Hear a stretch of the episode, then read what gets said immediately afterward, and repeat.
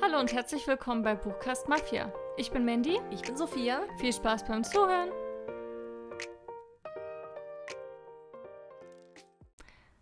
Hallo. Hallo.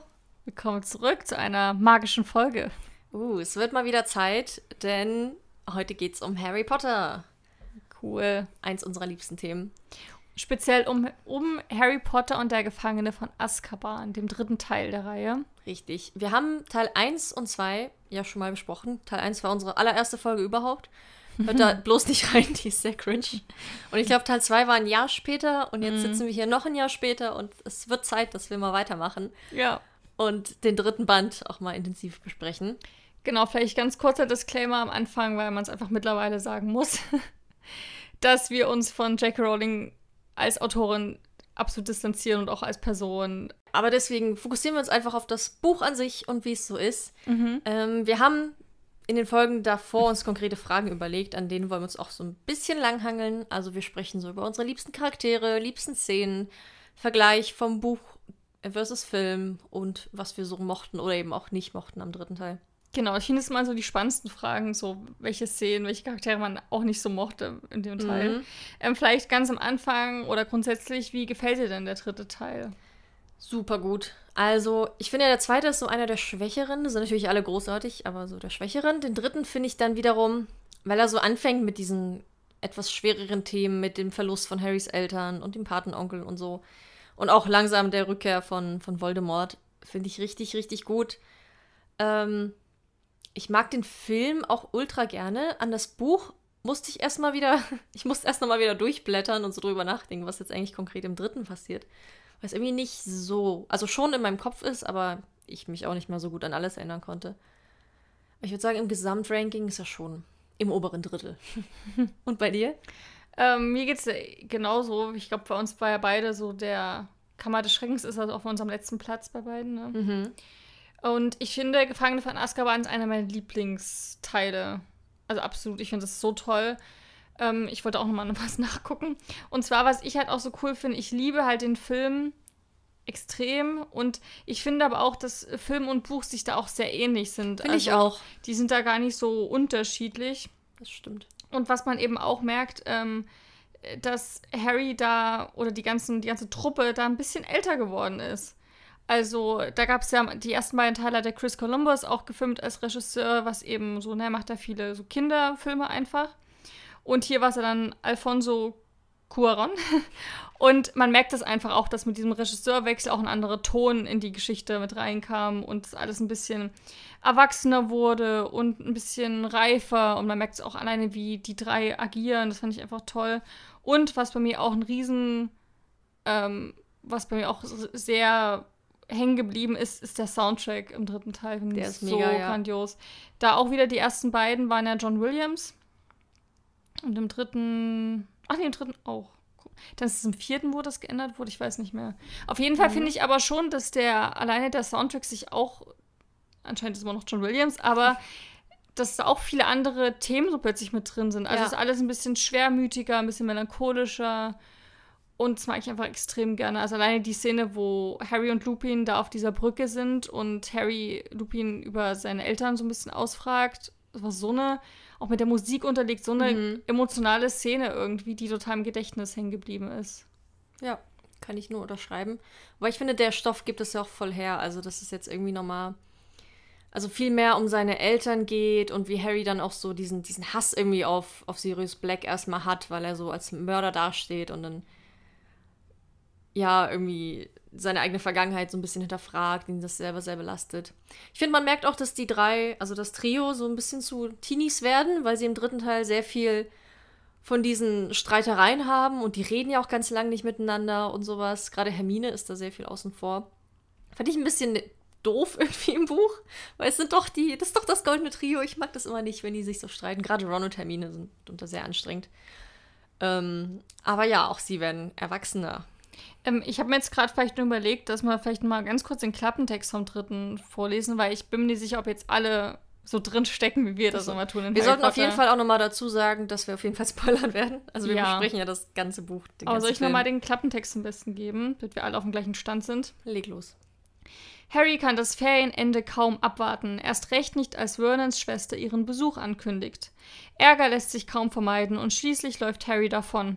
Sehr zu Besorgnis der Zauberergemeinschaft, denn der Schwerverbrecher Sirius Black ist aus dem Gefängnis ausgebrochen und vermutlich auf der Suche nach ihm.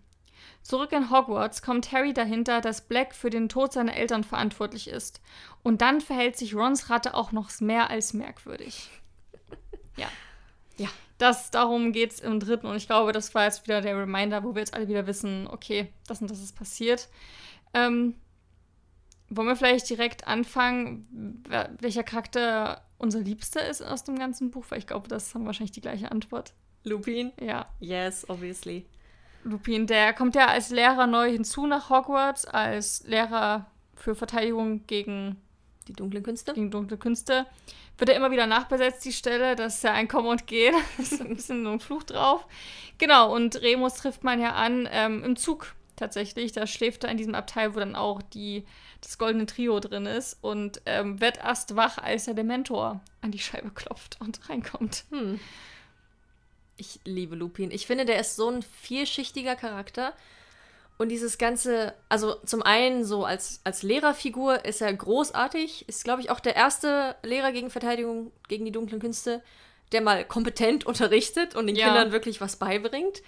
Also über verschiedenste Kreaturen und Abwärtszauber. Und ich habe das Gefühl, dass er so richtig das gerne macht und auch sich irgendwie nah verbunden zu den Kindern fühlt. Äh, der nimmt ja auch Harry voll unter seine Fittiche. Dann finde ich das Ganze, dass er ein Werwolf ist, irgendwie unfassbar spannend.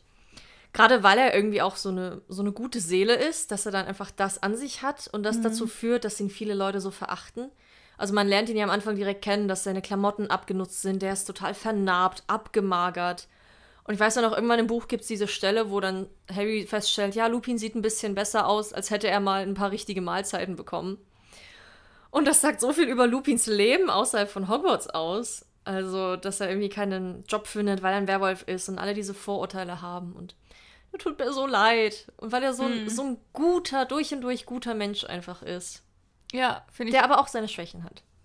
Ja, finde ich auch. Deswegen war es für mich damals so ein Riesenschock, dass er am Ende ja stirbt. Also das mm, fand ich so fand ich krass einfach, weil ich dachte, okay, das ist so ein bisschen dieses, dieses, okay, jetzt geht's mit dir bergauf, ähm, Erzählstrang so ein bisschen bekommt, aber nein, es geht wieder in den Keller.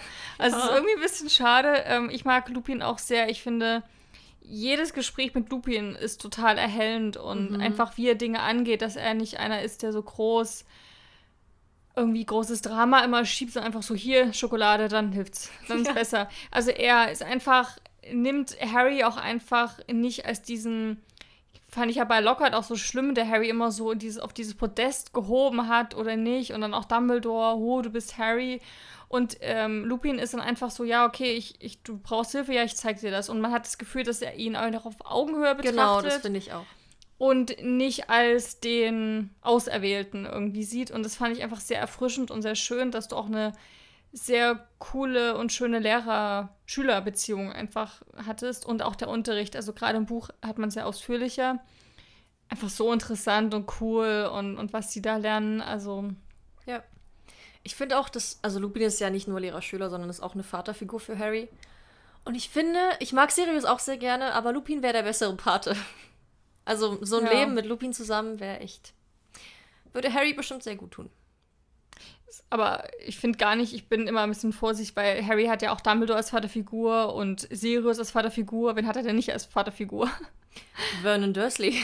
Ja, aber Snape. Ich finde das, find das eher cooler, wenn man das sagt, okay, das ist einfach ein Freund oder so hm. von ihm. Also auf jeden Fall richtig cool, dass es so auf Augenhöhe ist. Also auch im Gegensatz zu Dumbledore zum Beispiel, der trotzdem immer die Hälfte ihm nicht erzählt. Ach kind, ich erzähl, ich, ich sag dir, wie du dein Leben leben musst. Genau, ja. mach mal das für mich. Ich habe einen Auftrag für dich. Währenddessen ist Lupin so, ja, irgendwie, ja, ich helfe dir jetzt einfach, die Dementoren zu bekämpfen. Ich bring dir das bei, aber so gemeinsam irgendwie. Es ist echt genau. schön. Im Gegensatz dazu finde ich ja, und ich glaube, da haben wahrscheinlich viele die gleiche Antwort. Ich finde Peter Pettigrew einfach der schlimmste so. Charakter ever. Hast du nicht? Nee. Wie kann man den denn noch toppen im dritten Teil? Also ich das ganz. Ich sag's dir gleich. Ich finde es ganz schlimm. Also ich muss sagen, der Schauspieler hat das grandios gemacht, denn ich finde Peter, sieht auch so eklig aus, Peter ne? Pettigrew einfach furchtbar von vorne bis hin einfach schlimm. Ich hasse, ich, ich habe richtig Hass auf diesen Charakter. Hm. Weil der einfach auch total, ich meine, im, im Film kommt da sehr viel schlecht. Im, Im Buch bekommt er noch so ein kleiner Redemption-Arc rein, als er dann so Harry ähm, verschont. Harry halt, wo die in diesem Gefängnis sind bei den Malfoys im letzten Teil und ähm, Harry hat dann dieses Gespräch mit ihm und sagt so, okay, ich habe dich damals verschont, dich nicht umgebracht, als ich das konnte und jetzt erwarte ich das Gleiche von dir und da, ähm, das, dem stimmt er ja zu und lässt ihn gehen und dafür wird er, glaube ich, erdrosselt von Voldemort. Von seiner eigenen Hand. Genau, weil das so halt dieser, dieser Fluch von Voldemort da auf ihm liegt, dass er eben Harry ähm, aufhalten muss und er sich aber dagegen entscheidet. Da hat man so eine kleine Redemption-Arc mit drin. Mhm.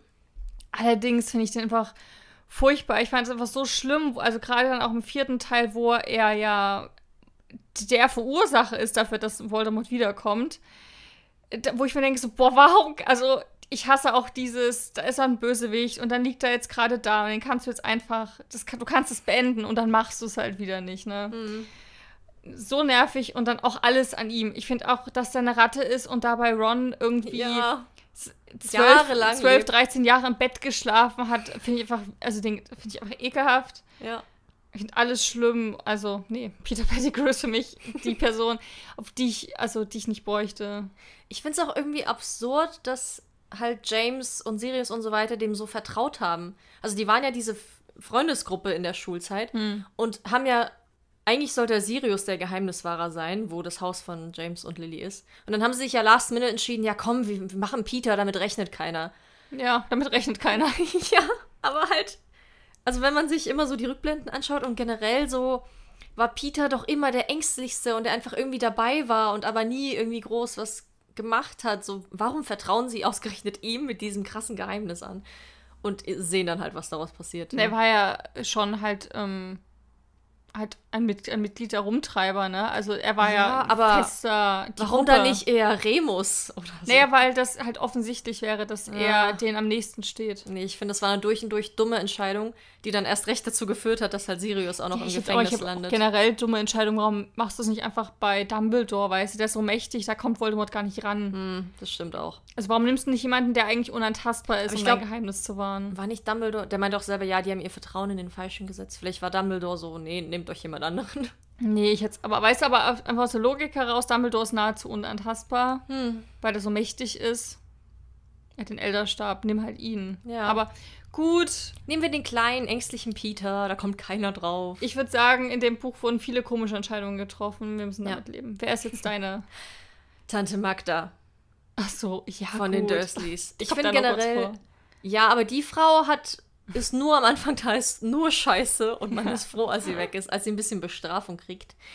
Die ist, also ich habe ja jetzt gerade heute Morgen erst noch den Anfang so ein bisschen durchgelesen und ich finde es so schlimm, wie die einfach nur ankommt, super unhöflich und scheiße ist, nur rumhackt auf Harry und dann so immer weiter in die Wunde sticht und ist so dieses, dieses ja, du bist nichts, ich hoffe, du wirst geschlagen, wie sehr wirst du denn geschlagen? Und als dann Harry also auch noch so guckt und so, ja, und die Dursleys hinter ihr sitzen und auch noch so erst recht nicken und so, ja, sag, dass du noch krasser geschlagen wirst. Wir wollen noch krasser vor ihr wirken, als würden wir dich noch mehr missbrauchen.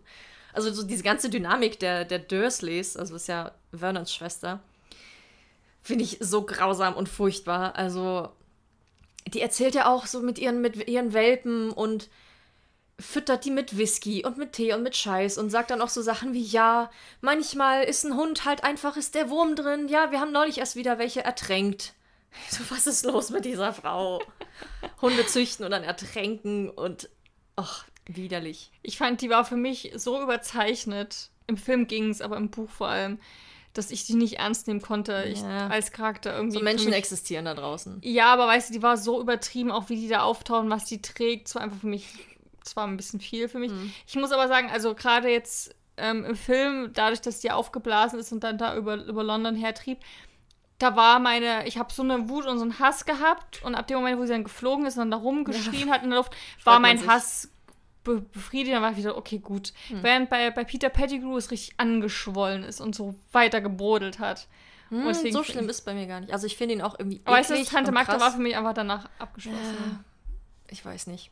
Auch die Dursleys generell, die kriegen ja auch immer ein bisschen Entwicklung, aber so dieses ganze, wie schlimm die Harry dort eigentlich missbrauchen, wenn man mal drüber nachdenkt. Ja, klar. Die schmeißen auch einen 13-Jährigen, okay, er will auch abhauen und so, aber der ist ja dann mit 13 völlig allein auf der Straße, so im Nix. Dem hätte sonst was passieren können. Und wen ich auch nicht leiden kann, aber auch über die Bücher hinweg, ist jetzt kein Hass-Hass, aber ich kann sie nicht leiden. Trelawney.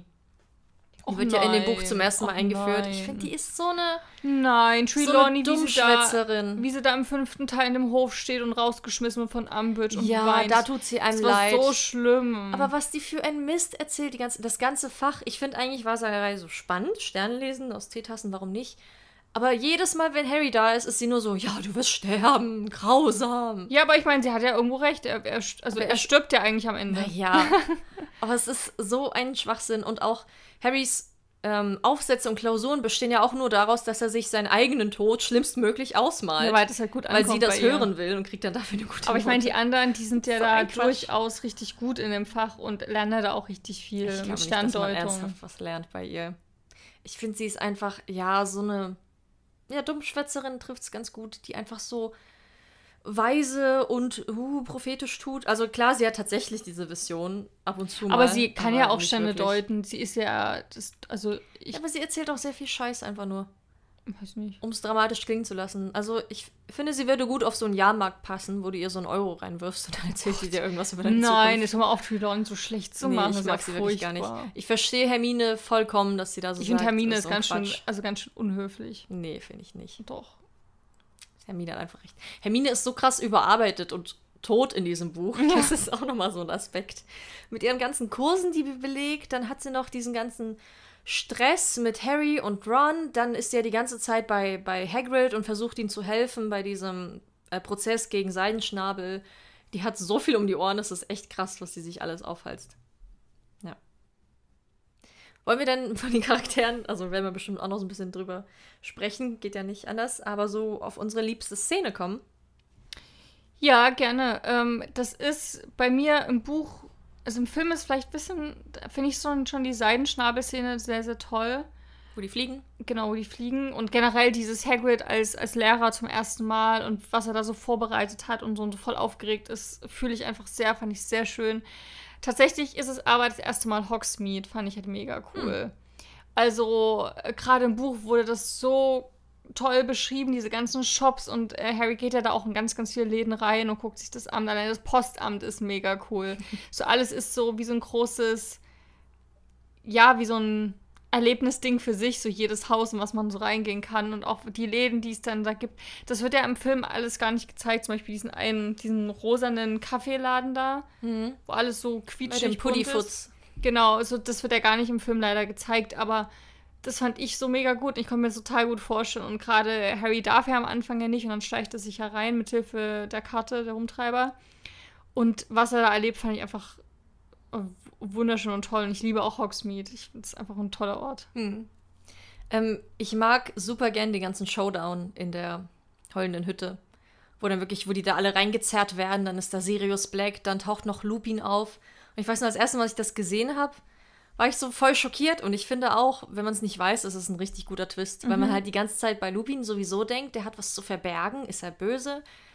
Dann Sirius sowieso der Böse, als er auftaucht, dann bist du so, die stecken unter einer Decke, die sind beide böse. Und dann kommt raus, dass einfach beide so die Guten sind und einfach fürs Schlechte geframed wurden, sozusagen. Dass Peter Pettigrew, dass die Ratte die ganze Zeit das Böse ist. Ich muss aber sagen, dass es ähm, im Buch nicht so dieser große Überraschungsmoment war, weil da erfährt man ja schon viel, viel früher, dass Peter Pettigrew anscheinend lebt und im Schloss umherläuft. Ja. Da, Aber man weiß ja noch nicht. Man denkt ja, er ist das Opfer. Genau, aber alleine das, aber ich weiß noch, bei mir beim Lesen dachte ich mir so, hm, das ist schon offensichtlich, wenn man halt weiß, okay, der ist eigentlich gestorben, aber anscheinend lebt er doch noch. Mhm.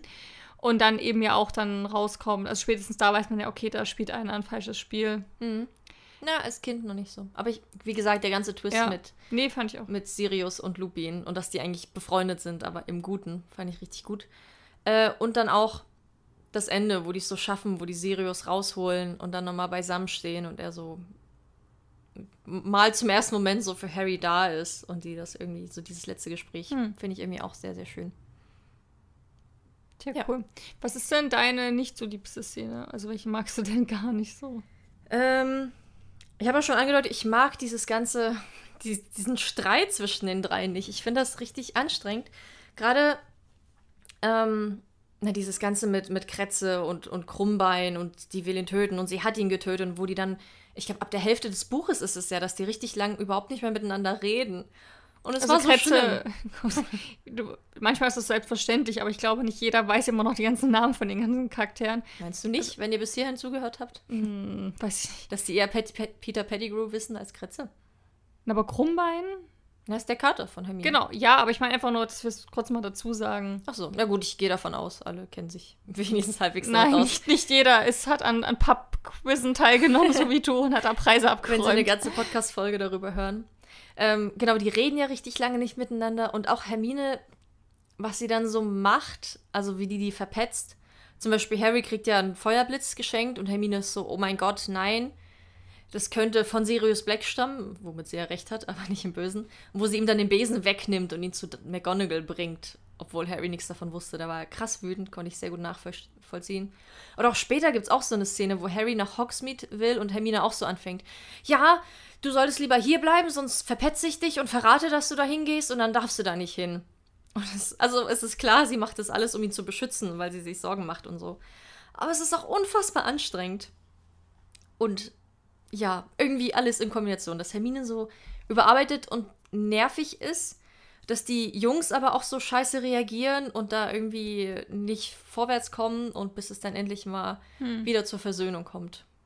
Ist eigentlich ein bisschen wie im ersten Teil, ne, wo sie sich so angehen und nicht miteinander reden und dann aber erst über irgendwas wieder sich versöhnen.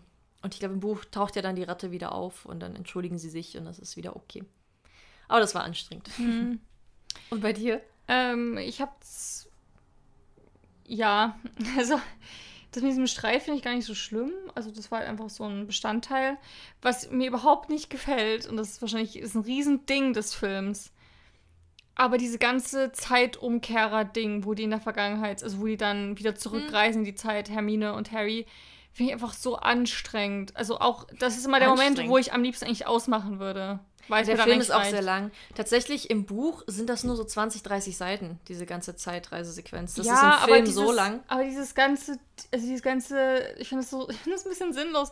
Weil man hat ja, man weiß ja schon, wie es ausgeht, so ein bisschen. Und dann nochmal zurückzureisen und dann nochmal dann auch nochmal die Gespräche mit anhören zu müssen, was Dumbledore in der Hütte von Hagrid erzählt und das ist einen Seidenschnabel befreien und dann auch nochmal mit, mit den Steinchen sich raus. Also das ist, das hat ja auch der Film verändert, es wurde ja viel in die Länge gedehnt. Ja, genau, das meine ich. Ja. Am schlimmsten finde ich das alles dann mit diesem Werwolf und an diesem See, das hört gefühlt gar nicht mehr auf, diese Szene, wo sie von dem Werwolf, also wo sie von Lupin wegrennen. Na, allein dieses, dass zum Beispiel im Film Hermine heult, um den hinzulocken, das passiert im Buch auch alles gar nicht.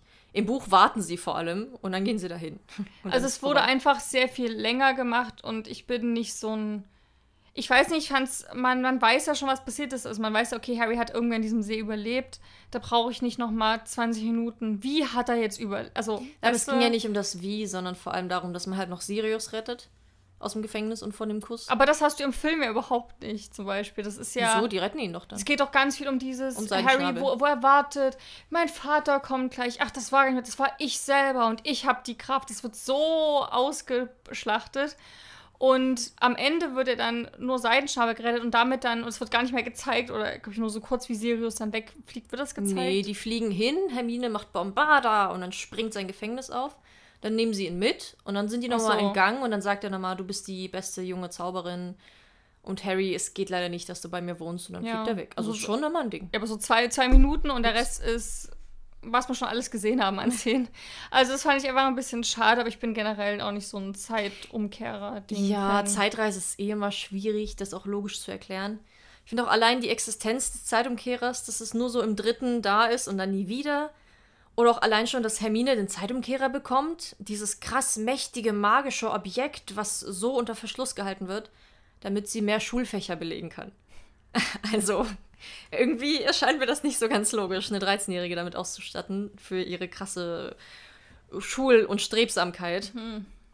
Ja, und danach nie wieder davon zu reden. ist alles nicht so durchdacht. Ja, und das letzte, ähm, und damit kann man eigentlich eine gute Überleitung zu Buch versus Film. Denn ähm, im Buch fängt es damit an, dass Harry einen Aufsatz über die Hexenverbrennung schreibt. Mhm. Und wie fängt dieser Film an mit der größten Logiklücke ja. der Welt? Harry unter der Bettdecke, wie er versucht, Lumos Maxima zu zaubern. Ja. du, also man weiß ja sofort oder schon am Anfang, man darf nicht ähm, zu Hause zaubern. Also man darf nicht außerhalb von Hogwarts zaubern. Das ist verboten. Deswegen kriegt er dann diesen Brief auch, ne? Ist das im dritten? Nee, ist nee im, fünften? fünften muss er dann zur Anhörung deswegen und wird Hogwarts fast verwiesen. Ja, genau. Also es ist totaler Quatsch und komplett einfach. Ich meine, es ist ein cooler Opener einfach, ne, wie er dann zaubert ja, und dann kommt das Sinn. Logo. Mhm. Aber es ist einfach so unnötig und es ist einfach so eine Logiklücke. Ja. Deswegen finde ich es einfach auch eine ganz schlechte Szene. Yep. Ja, das waren so meine. Und wollen wir generell noch ein bisschen drüber reden, was so der Film anders macht, ist das Buch? Oder was magst du denn mehr? Vielleicht hast du einen Favoriten? Achso, naja, grundsätzlich mag ich die Bücher schon immer lieber, weil die einfach mehr sind und durchdachter man so viel kennenlernt. Aber ich finde, der dritte ist, also generell, ich liebe ja auch die Filme und der dritte macht es super gut. Also eigentlich das Wichtigste ist wirklich drin. Es gibt wenig Szenen, die gar nicht vorkommen oder wenn, dann sind es nur so Teilsachen. Ähm, deswegen bin ich eigentlich Fan vom Film. Hm. Mhm. Ich finde halt der, zum Beispiel der Prozess um Seidenschnabel, der nimmt ja im Buch viel mehr Raum ein. Also, dass es da immer wieder Neuigkeiten gibt und ähm, Hermine hingeht und hilft und Harry und Ron irgendwann auch merken, ja, vielleicht sollten wir das unterstützen. Und ich finde es auch furchtbar, wie so Lucius Malfoy und Draco irgendwie ihren Reichtum missbrauchen, um Hagrid da so wieder eins auszuwischen, obwohl er gerade erst seinen Namen reingewaschen hat und gerade erst so einen Posten bekommen hat und Lehrer wurde und so sein, sein Herzblut da reinstecken konnte und dann kommen die und vermiesen ihm das. Das wurde im Film sehr kurz gefasst, aber es fand ich auch okay, weil irgendwie hat das logisch schon so gepasst. Ja, die, die Zeitreisesequenz ist sehr lang im Film, das finde ich auch. Der Film ist generell sehr lang und ich finde, ab dem Moment, wo sie in die Zeit zurückreisen, zieht er sich auch. Ja. ja. Also dem kann ich nur zustimmen. Was aber mir gerade noch eingefallen ist zum Thema Seidenschnabel, finde ich auch, ähm, weil es kommt im Film gar nicht vor, aber im Buch war eine ganz schlimme Szene. Ich finde, Harry und Ron verhalten sich uns im dritten Teil manchmal richtig also so schlecht. Ja, es war ja Hermine und als Hagrid gegenüber. Also, also, als ob sie die Antagonisten ihrer eigenen Bücher wären, so ein hm. bisschen. Also, gerade so Stichwort Seidenschnabel, Hagrid schreibt ja da einen Brief an Harry und sagt eben so, ja, die Anhörung und bla bla. Wo so und Tränen auch noch drauf Ja, sind. genau, und das halt, ähm, das irgendwie nicht abgehalten werden konnte und bittet sie halt eben bei dann der ähm, wo er gehängt, nicht gehängt hier, Kopf ab Kopf abgeschlagen werden soll von Seidenschnabel, bittet sie eben dabei zu sein. Und man sieht eben schon, der Brief ist komplett zugeweint, überall sind äh, dicke Tränen drauf.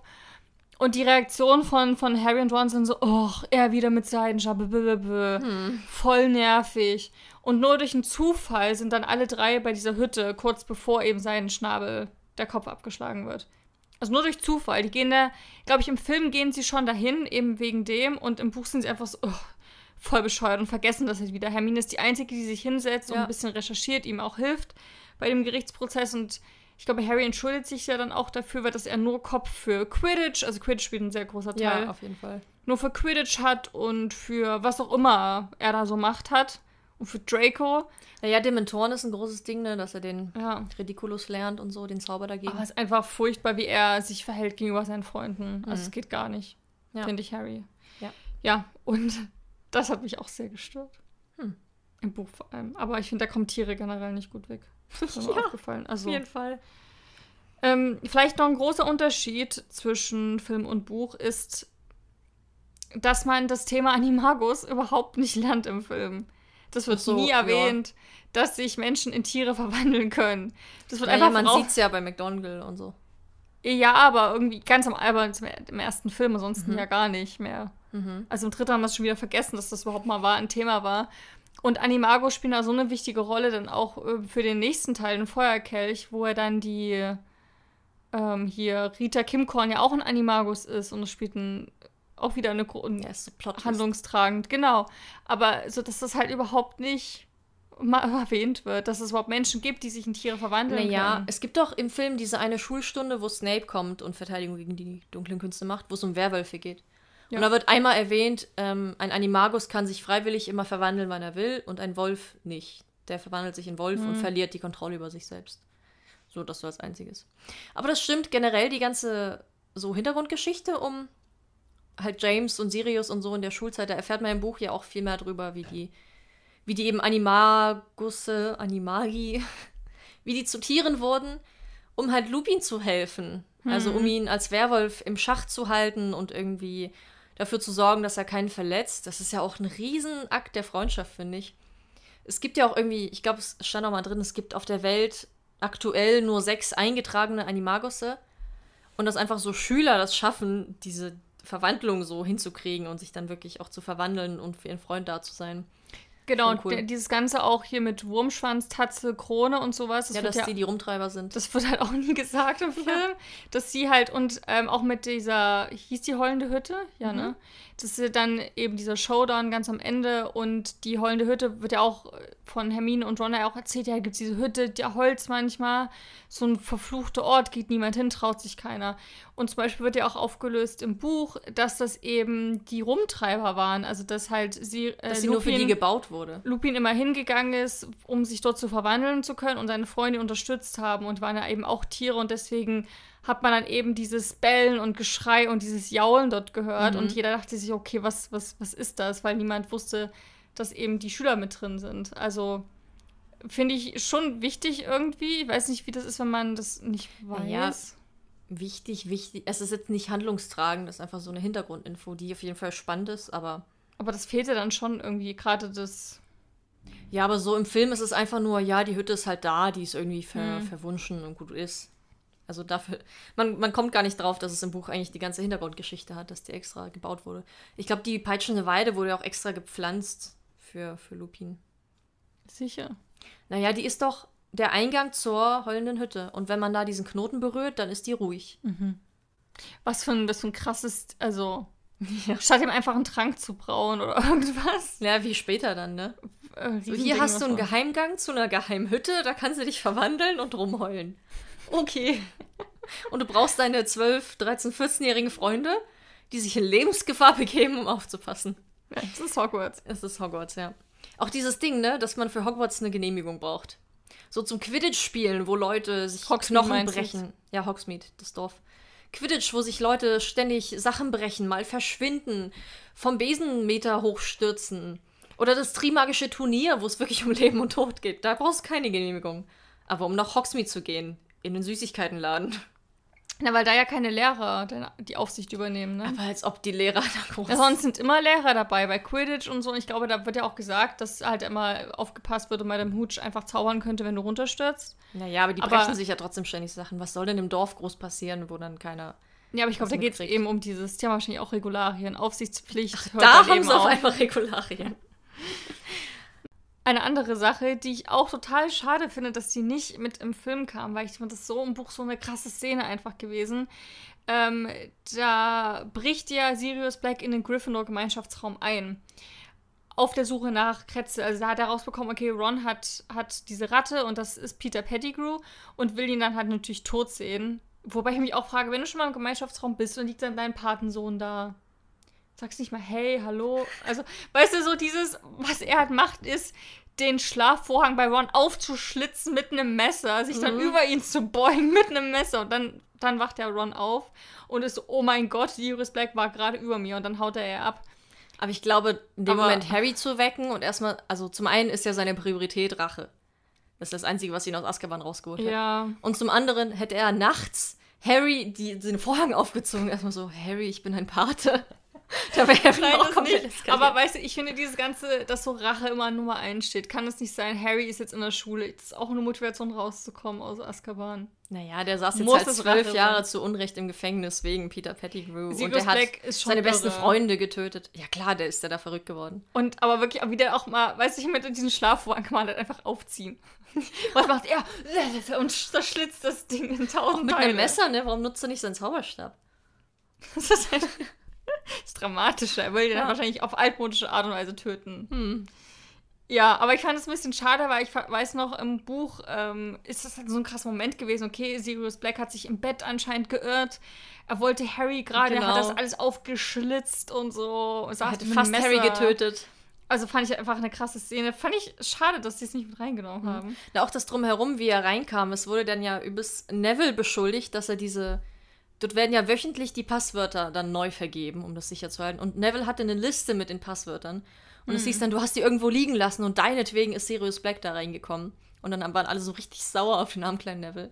Und am Ende kam raus, dass es gar nicht hat liegen lassen, sondern dass Krummbein, die Katze, halt den Zettel geklaut hat für Sirius. Das ist ja auch sowas, dass Sirius mit dem Kater zusammenarbeitet. Und Ja. dass deswegen Krummbein die ganze Zeit hinter der Ratte her ist. Man vermutet ja auch, dass Kater. Krummbein ein Animagus ist. Wird ja auch in diesem Mhm. Laden gesagt, wo Hermine ihn kauft, dass ja, die Katze, die ist irgendwie schon ganz, ganz lange, viel zu viele Jahre, so alt werden Katzen überhaupt nicht und die, an der ist auch irgendwas komisch. Man weiß aber bis heute nicht, was, was Krummbein Doch, ist. das hat die J.K. Rowling, ich weiß nicht, ob es auf Potter war oder so, aber Ach er ist so. ein, ein Kniesel. Ein besonders intelligenter Kater.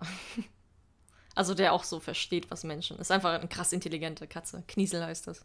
Ich frage mich dann aber wieder, willst du eine krass intelligente Katze haben, die dich versteht?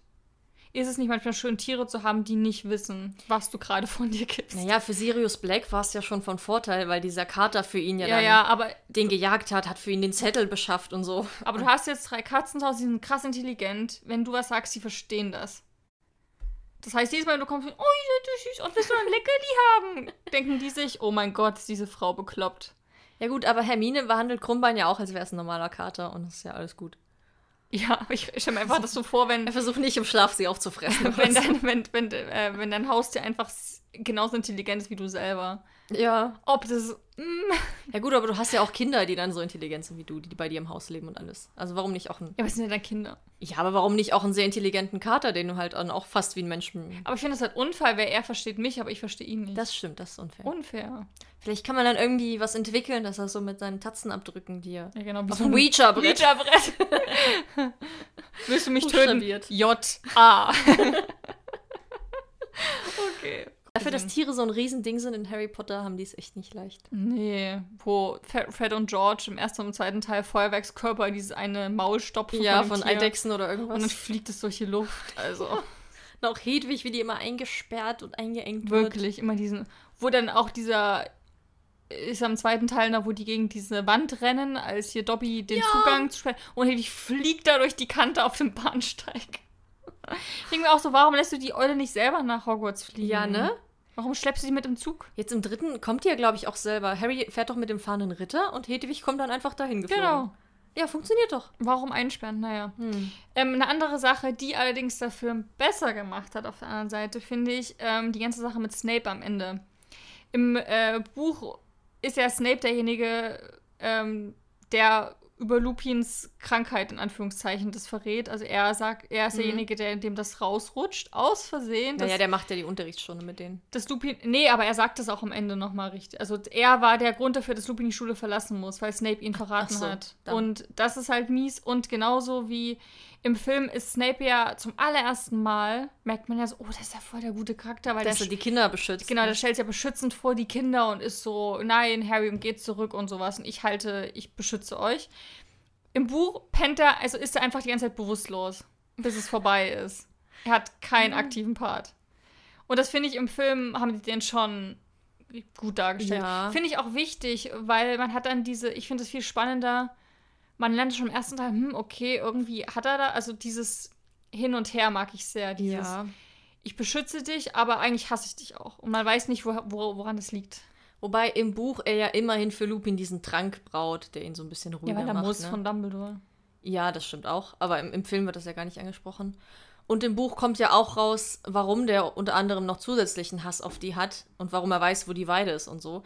Weil nämlich Sirius Black ähm, Snape dahin gelockt hat. Also der hat ihm verraten, so nach dem Motto, geh mal dahin zur heulenden Hütte, in der Hoffnung, dass dort Lupin in seiner Werwolfform einfach Snape auffrisst. Und dann ist James last minute gekommen und hat ihn da gerettet. Hm. Was halt einfach von Sirius, was für ein krasser Move, einfach den in seinen Tod zu schicken. Durch einen Trick. Also kein Wunder, dass Snape die hasst. Zusätzlich zu der ganzen Hänselei generell schon. Er wurde richtig gemobbt von, Ja, genau. von Harrys Vater. Aber dass die wirklich auch, also dass Sna- äh, Sirius da so weit geht und den einfach auch in seinen Tod schickt, hm. hm. nicht so cool. Ja, aber das meine ich auch mit diesem ganzen Hintergrund, mit den ganzen Rumtreibern, dass man da im Film nicht so viel erfährt. Aber deswegen lohnt es sich ja auch, die Bücher zu lesen. Ja. Deswegen finde ich die Bücher am Ende auch immer noch cooler. Hm. Ja, viel mehr habe ich gar nicht hinzuzufügen. Nee, ich auch nicht mehr. Unser Fazit zu Teil 3.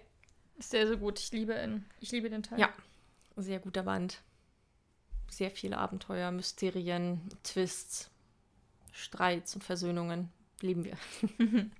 Wobei, als nächstes kommt ja dann Teil 4 und dann kann ich schon mal sagen, das ist ja mein liebster Band. Echt? Mhm. Liebstes Buch und auch liebster Film. Ich finde den vierten Nee. grandios. Dieses Mhm. ganze Turnier, also das Trimagische Tr- Turnier, ja doch, ich hatte gerade ein Duell im Kopf. Finde ich super gut. Und ich finde, im vierten gibt es dann auch nochmal, also halt dadurch, dass Voldemort zurück gibt es viel mehr Verflechtungen. Aber ja, da reden wir dann alles, das besprechen wir dann alles im nächsten, nächsten Mal. Nächstes Jahr oder wann auch immer dann dazu die Folge kommt. Genau, aber bevor wir jetzt Tschüss sagen, stellen wir euch noch die Neuerscheinungen vor.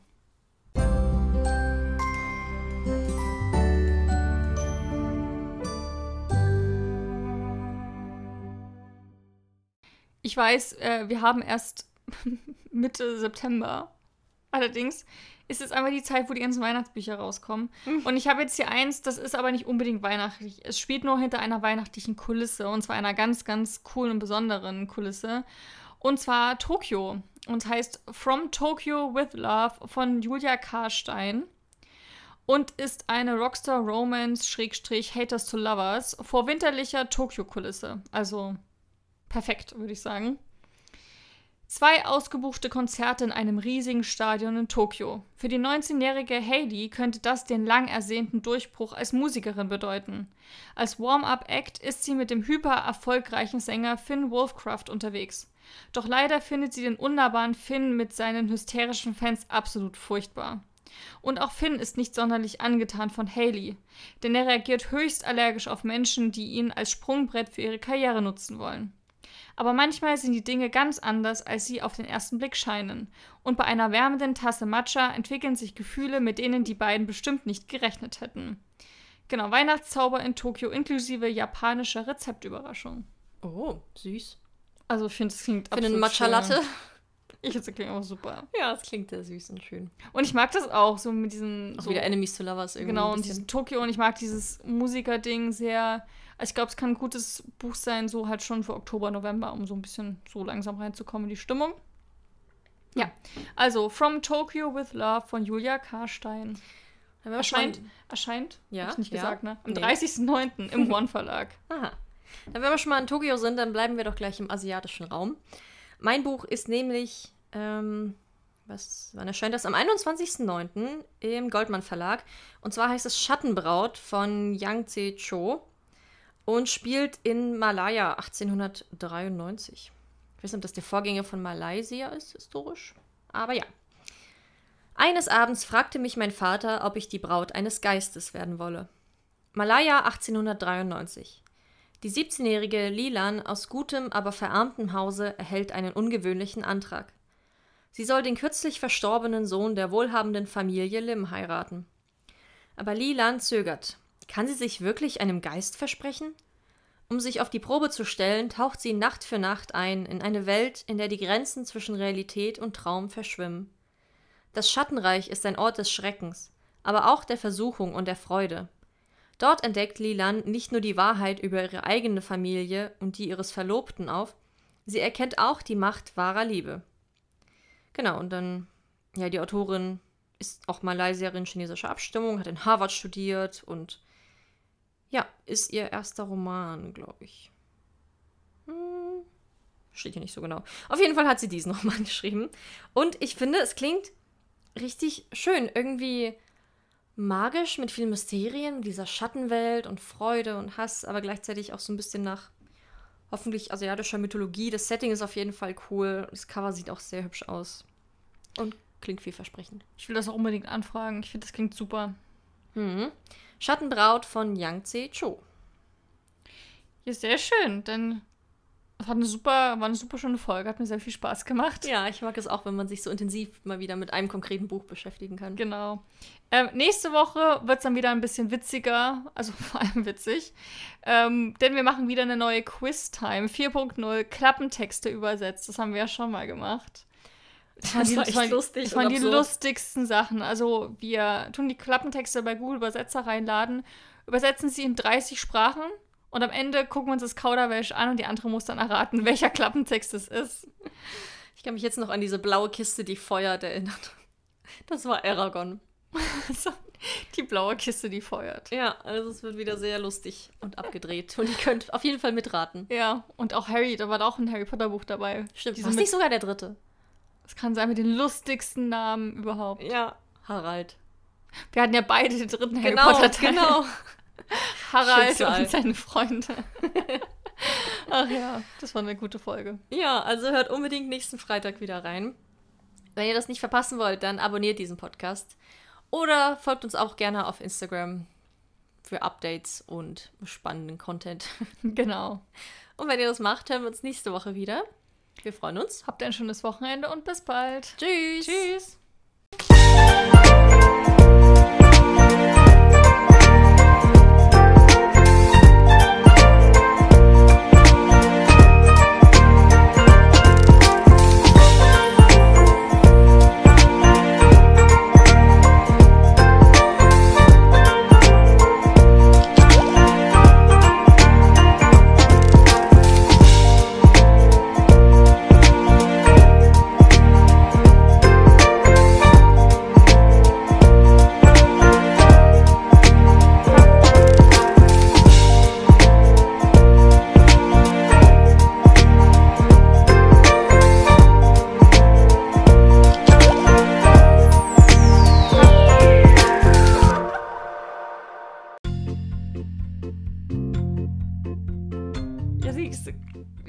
Tiere, naja, in, äh, Tiere sind alle intelligent. Das